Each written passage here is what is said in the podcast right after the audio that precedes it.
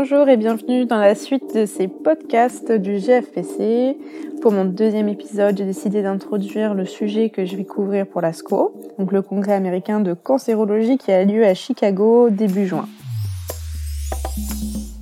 Mathématique pour l'ASCO, c'est l'arrivée des immunothérapies en périopératoire dans la prise en charge des cancers du poumon, à un stade donc précoce, c'est-à-dire localisé au moment du diagnostic. Pour cela, ça me paraît important de poser les bases euh, déjà avec un rapide petit historique des traitements périopératoires dans les cancers bronchiques. Et hum, il ne faut pas oublier que chaque année en France, environ 48 000 personnes se voient diagnostiquer un cancer du poumon et que la majorité des cas, c'est à un stade métastatique d'emblée. Il y a seulement environ un quart des patients dont le cancer est résécable lorsqu'on le découvre et qu'on peut opérer. Ça correspond aux patients euh, de stade 1 à 3A. Malgré tout, euh, dans cette catégorie-là de patients, la, survie globale à 5 ans euh, n'est pas de 100% et elle s'échelonne entre 90% pour les stades 1 et ça baisse seulement à 40% pour les stades 3A.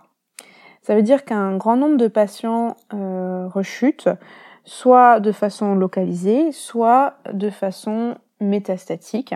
Et on sait notamment que pour les patients de stade 3A, environ euh, deux tiers euh, d'entre eux vont développer par la suite des métastases à distance à 5 ans.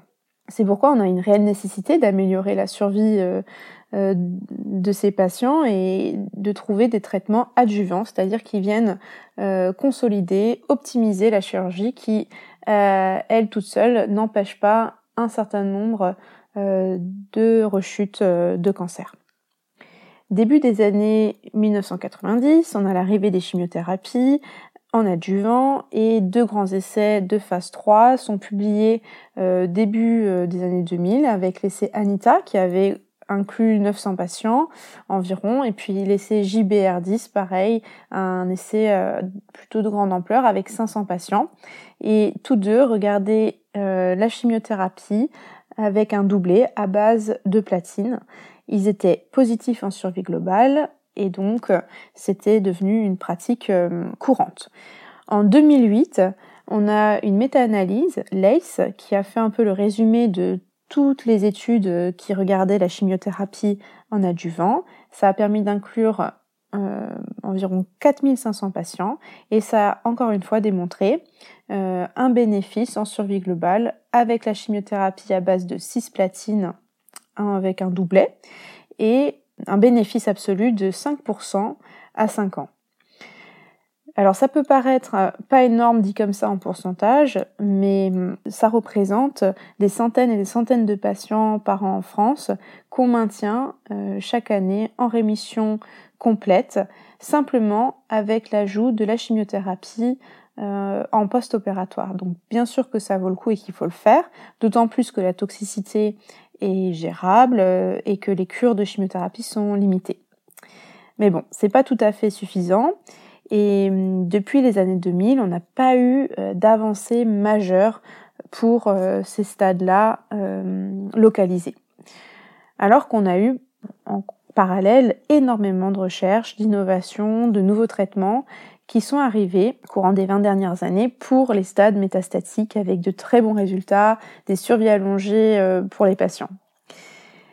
La seule chose qu'on a pu euh, un peu bouger euh, euh, dans le périopératoire, c'était finalement de comparer la place de la chimiothérapie en néoadjuvant versus adjuvant. Et ça a fait l'objet d'une méta-analyse publiée dans le Lancet en 2014 qui a montré que c'était globalement la même chose, le même bénéfice en survie globale de 5% à 5 ans qu'on réalise la chimiothérapie avant la chirurgie en néoadjuvant ou après. Alors les avantages du néoadjuvant sont euh, déjà qu'on a un effet immédiat sur la maladie micrométastatique. Donc si vous vous rappelez ce que j'ai dit au début, ça évite aux patients de rechuter à distance. Il y a une meilleure compliance euh, du patient au traitement, vu qu'on est tout de suite au début du diagnostic. On a la possibilité d'avoir une évaluation de la réponse euh, tumorale sur la pièce opératoire en anatomopathologie. Et puis aussi, ça permet parfois une chirurgie qui va être plus conservatrice. On va pouvoir parfois réaliser des lobectomies versus euh, des pneumonectomies. On a aussi étudié la place euh, de la radiothérapie en périopératoire et globalement, il n'y en a pas ou alors très peu. Les rares cas où on peut euh, l'envisager, c'est lorsque les marges de la chirurgie euh, ne sont pas saines ou alors qu'on a une rupture euh, capsulaire ganglionnaire. Voici un petit peu le résumé des 20 dernières années pour les traitements adjuvants, néoadjuvants. Et il faut attendre en 2018 l'arrivée des thérapies ciblées en adjuvant avec notamment l'erlotinib, un anti-EGFR qui a été donné pour les patients qui étaient mutés, EGFR, en adjuvant, qui a montré un effet euh, en survie sans progression, mais qui n'a pas conclu en survie globale, car il y avait beaucoup de rechutes cérébrales. Et en 2020, en autre euh, anti-EGFR, cette fois-ci l'osimertinib, également donné en adjuvant dans l'essai ADORA, cette fois-ci a montré des résultats spectaculaires avec un net gain de survie euh, sans progression, notamment une réduction euh, importante des rechutes euh, cérébrales. Et puis, même si les données sont pas encore matures pour la survie globale, on est très optimiste car on a un hasard ratio à 0,22 en PFS.